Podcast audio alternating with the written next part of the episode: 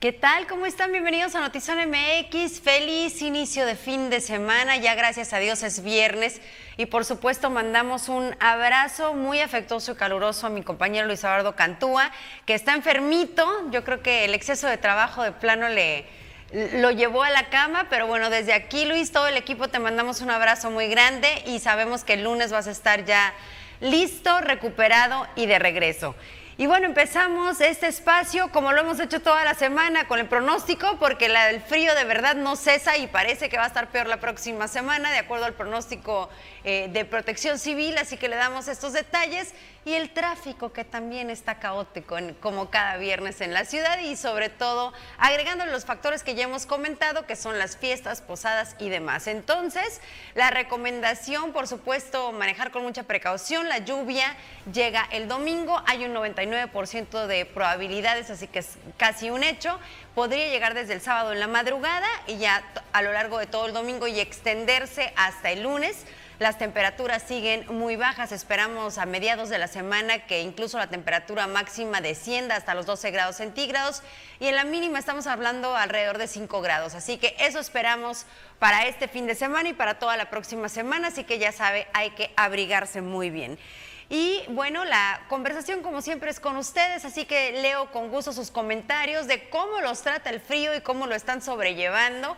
Eh, estos días que realmente platicábamos de que entiendo que es temporada invernal y sobre todo que también temporada de lluvias, pero normalmente, por lo menos en los últimos tres años, no había bajado tanto el termómetro. Incluso hablábamos de que el año pasado creo que estaban todavía temperaturas calurosas y hasta memes sabía de que estaba Santa en Hawái, pero bueno, ahora sí sentimos la temporada realmente invernal. Así que leo con gusto sus comentarios y cuál será su plan para este fin de semana frío.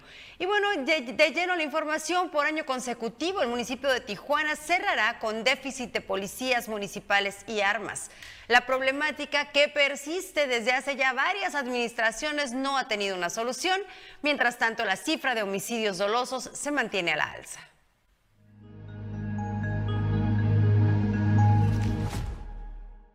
Tijuana cerrará el año 2022 con déficit de policías y armamento mientras que la corporación encargada de cuidar y poner a salvo a la ciudadanía está limitada en el personal y equipo de trabajo, el crimen organizado aumenta la cifra de crímenes y homicidios dolosos. Nuestra policía municipal está en las garitas.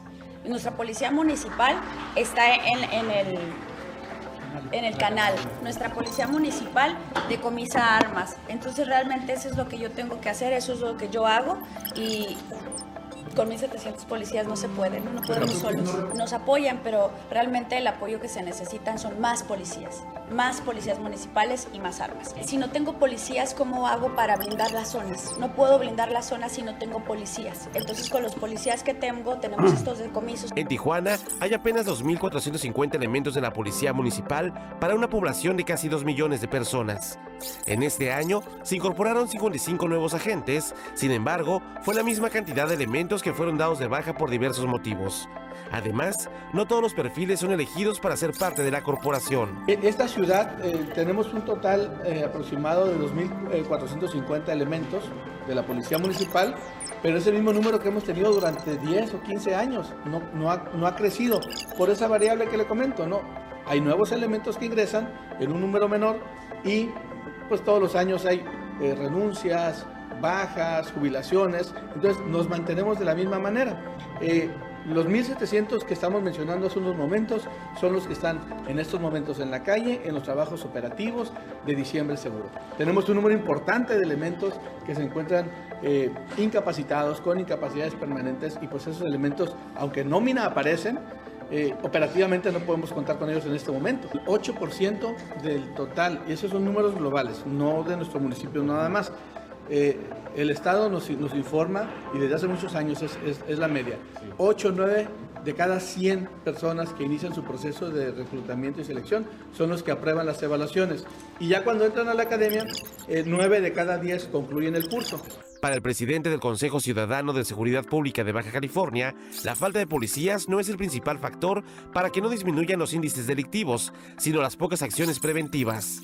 Eh, la relación policías e inseguridad indudablemente que existe, sin embargo no es el único eh, razón o el único motivo por el cual hay la inseguridad que tenemos en Baja California. Vamos a terminar con un, entre un 9 y un 11% más de lo que sucedió el año pasado. Sí, indudablemente que la federación y el Estado y el municipio tienen que ponerse de acuerdo para que haya más policías, haya más armas, haya más recursos, haya más, etcétera.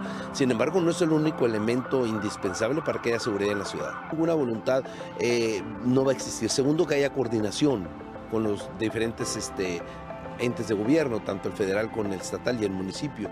Y, tercero, pues programas preventivos. Le hemos dicho por meses que mientras no haya programas preventivos, por más policías que tengamos, por más armas que tengamos, por más cárceles que haya, la delincuencia va a seguir este, cometiendo sus fechorías. Con imagen y edición de Lordan García, informó para Notizona MX, redefiniendo la información, Uriel Saucedo.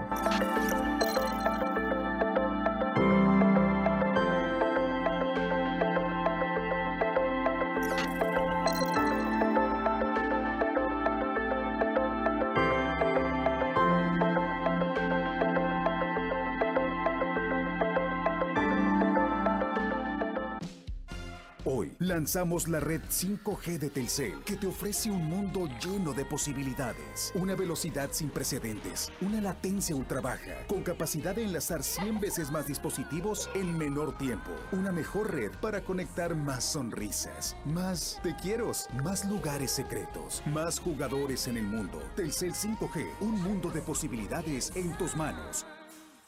Telcel, la mejor red con la mayor cobertura.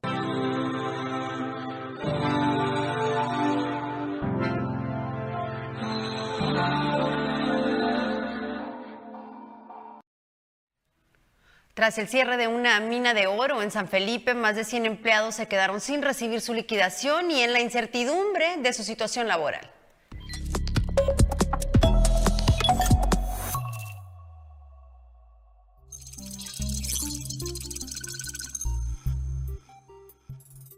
Presidente del grupo Carso, Carlos Slim, decidió cerrar una mina de extracción de oro en el puerto de San Felipe hace un par de semanas y tiene en la incertidumbre laboral a 100 empleados no sindicalizados. Los empleados sindicalizados del grupo Frisco, filial del grupo Carso, eran 160 y todos recibieron su pago e indemnización correspondiente.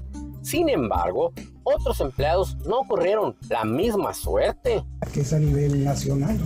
Nosotros quizás somos una pequeña parte decimal, pero representa un grupo muy grande de trabajadores a nivel nacional. Eh, desafortunadamente, pues es un, es un mal ejemplo. Ya lo hemos manifestado, inclusive trasciende un poco más allá por la, por la relación que tiene el, señor Slim con, con, el gobierno actual que se, se, manifiesta en la, en la 4T. Y pues, en la mina ubicada sobre la carretera San Felipe también trabajaban mujeres que piden una solución. Nosotros en mi familia somos cinco, pues sufriéndole, sufriéndole porque no, pues no tenemos ni siquiera respuesta de la empresa.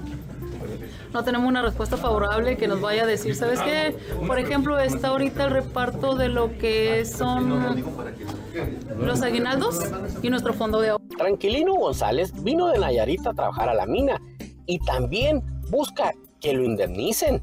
No, de hecho no. El principal motivo por qué yo de trabajar ahí es porque ya no pretendía yo trabajar fuera de dónde eres? Yo soy de aquí de Mexicali y ahorita tengo familia. Les han ofrecido irse a trabajar a otra mina del país, pero sin darles a conocer bajo qué términos laborales. Pues ahorita yo no soy de aquí, soy foráneo, ahorita estoy allí pues, viendo a lo que se nos soluciona algo, ¿Estás dispuesto a irte a otra ciudad? Mm, no estoy dispuesto, por eso me quedé aquí a Intervienen diputados locales aunque es un tema de competencia federal. Bueno, eh, es un tema de competencia de la Autoridad Laboral Federal ustedes acaban de escuchar, usted tiene que hasta Tijuana, inclusive, o sea, para, para ellos simplemente el hecho del procedimiento de conciliación ya implica pues, el obstáculo de la distancia y los recursos para moverse. Eh, y sin embargo, pues, o sea, lo que nosotros vamos a hacer es eh, corresponder a, a, las solicitudes que ellos nos hacen. Y yo en lo personal pues pediría información y atención a la, a la pero también este, como Congreso este, voy a analizar la posibilidad de que con producción de Francisco Madrid para Notizona MX, redefiniendo la información, José Manuel Yepis.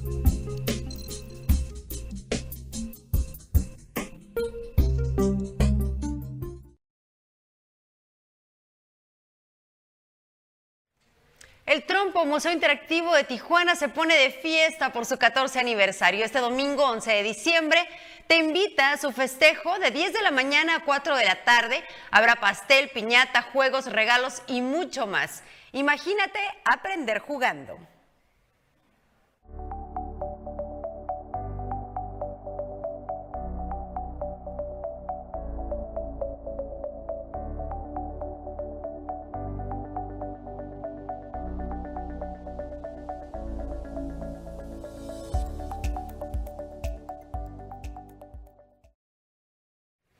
Continúa la problemática con custodios en el penal de la Mesa de Tijuana. Aseguran que trabajan con equipo de seguridad caduco, que tienen que comprar herramientas de defensa personal y que además son insuficientes.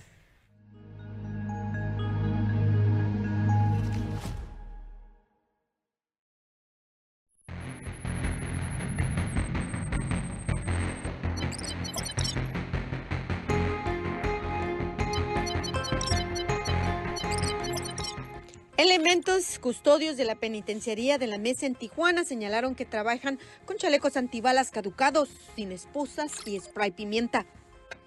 Por protocolo nosotros no podemos traer armas en el interior del penal. Los que andan armados son las personas que están a los alrededores vigilando. Y lo único que nosotros portamos son los chalecos antibalas, las esposas y los spray, los gas pimienta pero los tenemos que comprar nosotros porque a nosotros no nos los dan. Y a veces tenemos que trabajar con chalecos que ya están caducados. Y pues el penal está controlado por dos personas adentro y ellos lo saben, pero pues así no les interesa. Y adentro hay pandillas y agresiones físicas de internos hacia nosotros. Ya han sido varias ocasiones. Si nosotros no compráramos nuestro equipo para pues para someterlos, nadie nos los daría. Y el chaleco, los chalecos están o por caducar o están caducados. Este jueves y viernes en el cambio de turno protestamos y trabajamos bajo protesta y no puede ser que seamos tan poquitos que estemos encargados para someter a los reos. Custodios penitenciarios en el penal de la mesa en Tijuana denunciaron que trabajan con chalecos antibalas caducados mismos que al momento de ser agredidos con cuchillos por reos no servirán.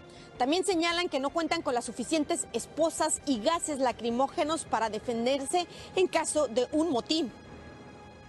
Aseguraron que en ocasiones tienen que comprar herramientas para poder trabajar con seguridad dentro del penal de la mesa, pues reiteraron que lo supera el número de reos en caso de registrarse disturbios.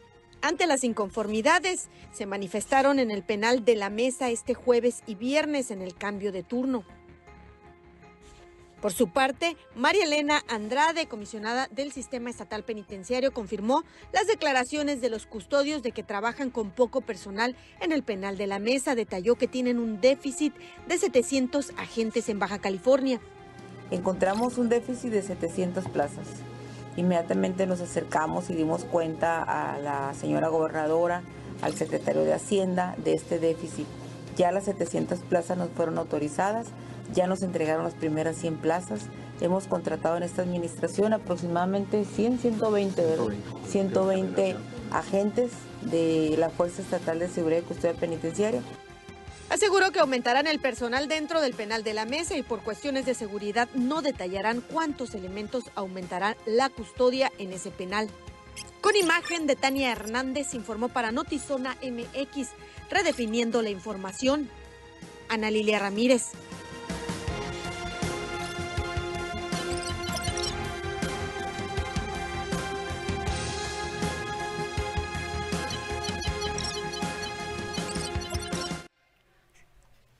Concierto de invierno de la Sinfónica Juvenil de Tijuana con tu familia y amigos. El concierto se llevará a cabo el 10 de diciembre de 2022 en el Centro Cultural Tijuana. A las 6 de la tarde, el costo de los boletos es de 200 pesos. Puede comprarlos en la taquilla del Secut o en www.taquillasecut.mx. Te esperamos. En Easy, elegir es más fácil. Eliges tus megas desde 30 hasta 1000. ¿Y para ver series y películas? Tú decides qué streaming quieres. Easy tiene de todo. Elige Disney Plus y VIX Plus. Y por si fuera poco, los controlas con tu voz. Reproducir Andor en Disney Plus. Llévatela más fácil. Llévatela Easy. Y la Cámara Nacional de la Industria de Transformación cumplió 75 años de su fundación y como agradecimiento a los tijuanenses por ser parte de este crecimiento, conmemoraron con un concierto de Manuel que se llevó a cabo en el Museo Interactivo El Trompo.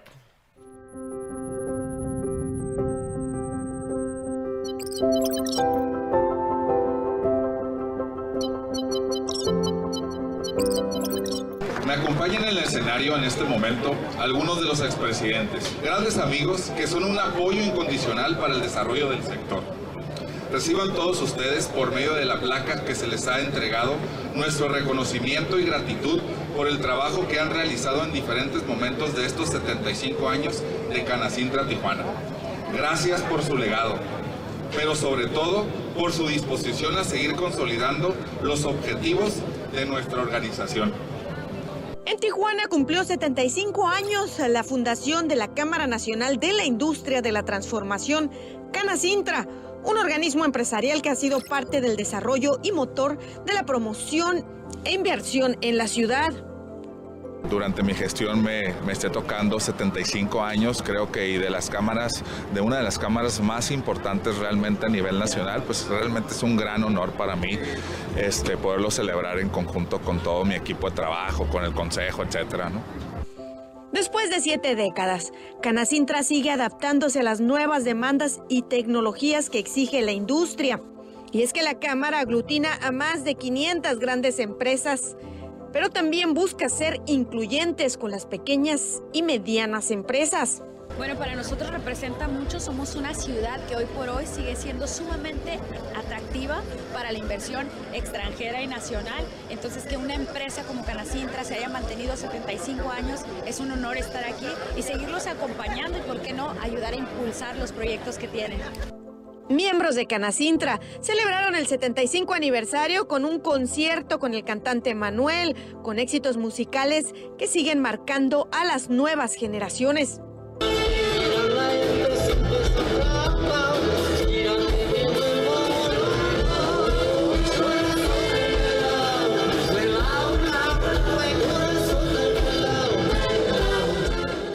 Da mucho gusto que estén aquí festejando, se lo merecen y primero Dios ojalá los veamos festejando muchos años más. ¿verdad? Felicitarlos por los 75 años, decirles a los que no estén afiliados que se afilien. Es un organismo que ayuda mucho, que está con el sector productivo, que está con los tijuanenses y que sigan así porque van por muy buen camino.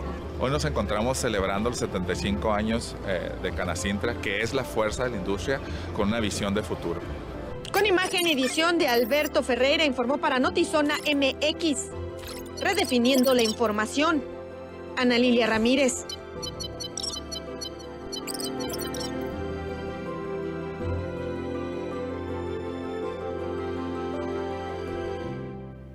Muchísimas felicidades a todo el equipo de Canacintra y a todos los presidentes que han hecho de la industria en nuestra ciudad un motor del desarrollo económico.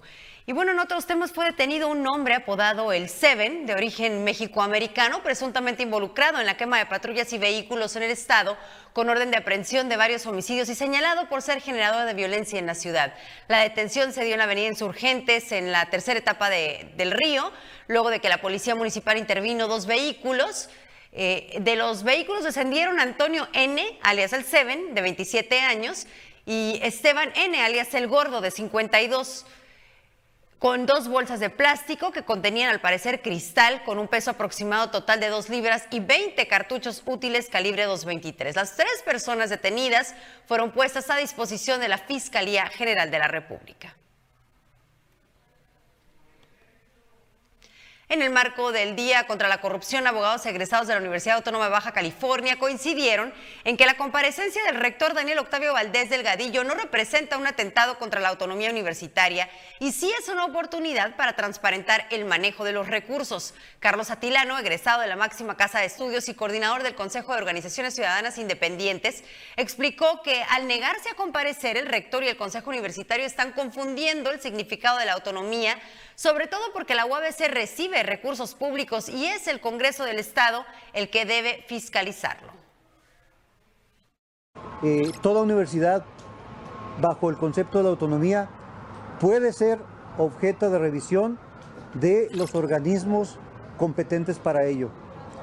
Esto es que eh, la fiscalización del uso y disposición de los recursos públicos que haga una universidad autónoma no implica un ataque, una vulneración a su autonomía. ¿Por qué? Porque no se están excluyendo en esos tres, grandes rubros que les había comentado. No se les está imponiendo una normatividad, no se les está vulnerando en cuanto a la forma de su gobierno ni en términos administrativos.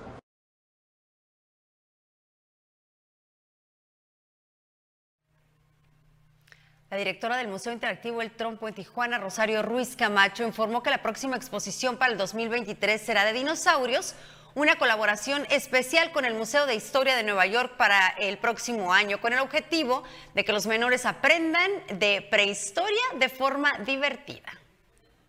Tenemos una relación muy buena con el Museo de Historia Natural de Nueva York eh, y bueno, nos traemos esa, esa exposición temporal de dinosaurios y pues la vamos a tener aquí pues todo el año, el próximo año, por ahí el primer trimestre del 2023 la estaremos este, acomodando por acá.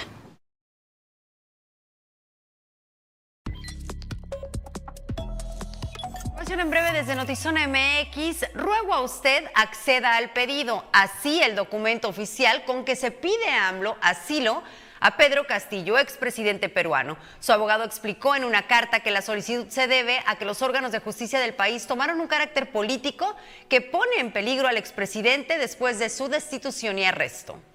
Y ahora fue el fútbol mexicano uno de los temas expuestos en la conferencia mañanera de Andrés Manuel López Obrador un asistente expuso el tema de la corrupción en el fútbol, en donde se mencionan supuestos casos de condonación de impuestos a algunos clubes en los exenios de Felipe Calderón y de Enrique Peña Nieto.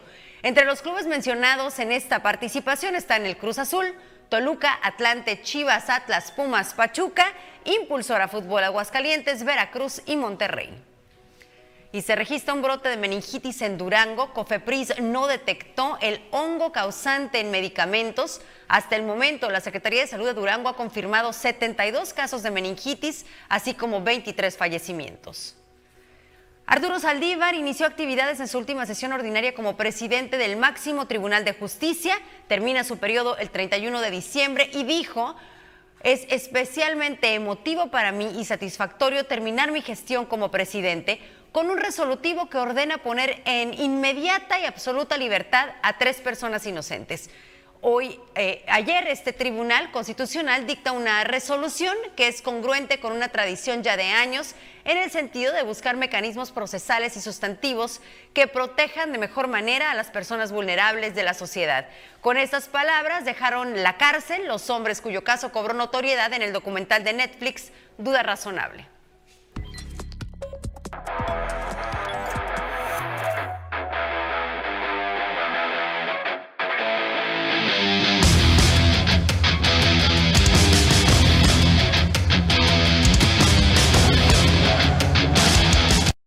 Es viernes de Zona Sport. ¿Cómo va el Mundial? Hoy estuvo emocionante y esperamos que continúen así los partidos del fin de semana. Los dejo con el experto y con toda la información deportiva. Adrián Sarabia en Zona Sport, adelante.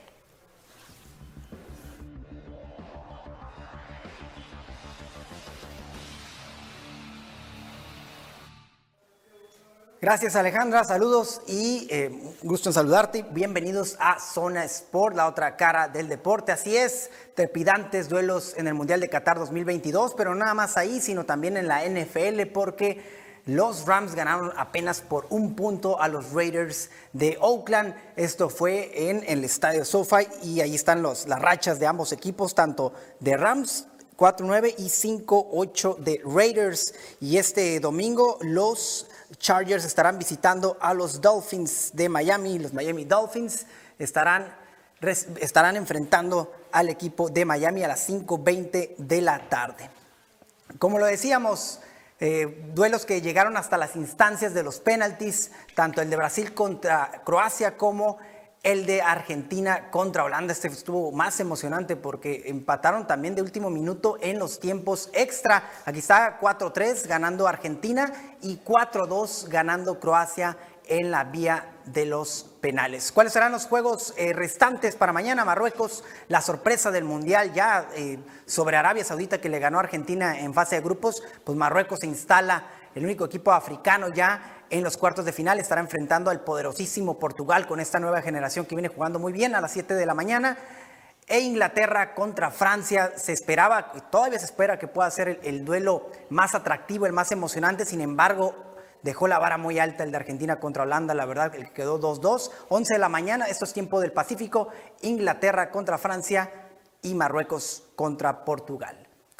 Los Cholos eh, seguirán eh, con su gira de preparación en el centro del país, en Querétaro, para ser específicos, estarán enfrentando a Pumas, a Bravos de Ciudad Juárez. Todavía están eh, los duelos por confirmar.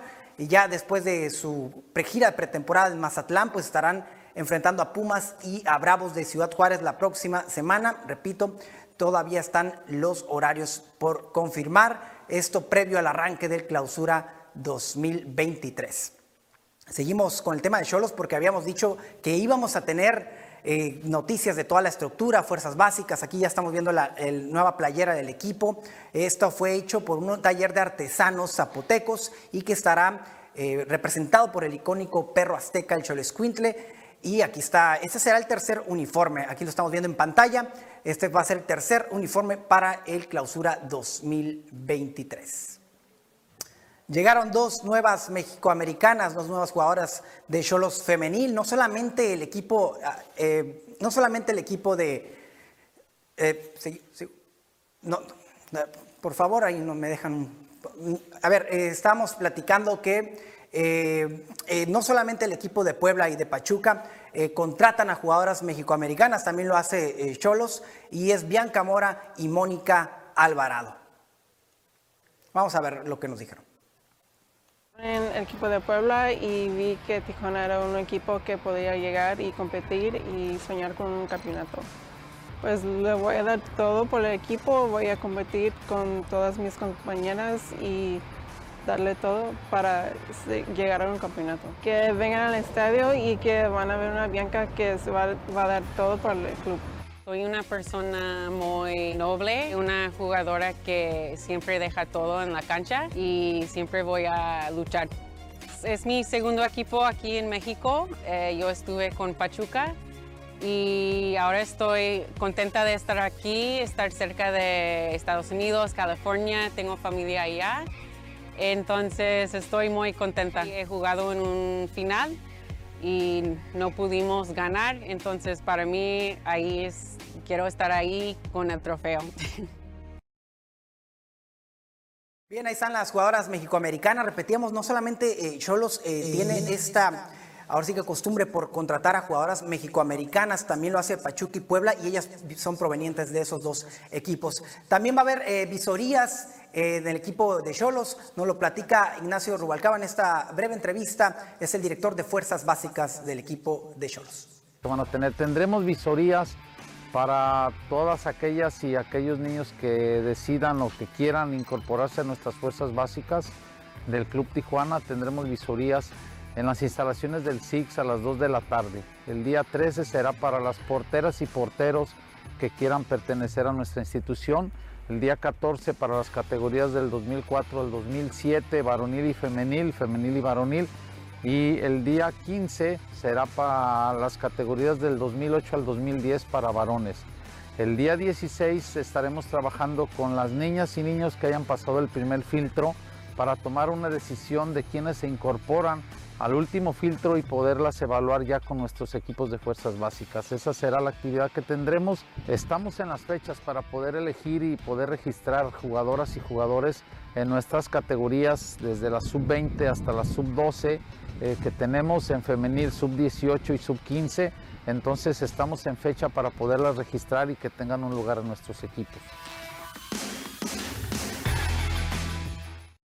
Sí, vamos a estar compartiendo esta, esta entrevista con el director de Fuerzas Básicas, Ignacio Rubalcaba, para todos los interesados que quieran llevar a sus niños a probarse en el equipo de Tijuana. Esto ha sido todo en Zona Sport. No olviden compartir nuestro contenido y seguirnos en todas nuestras plataformas como Zona MX. Hasta la próxima, los veo el lunes.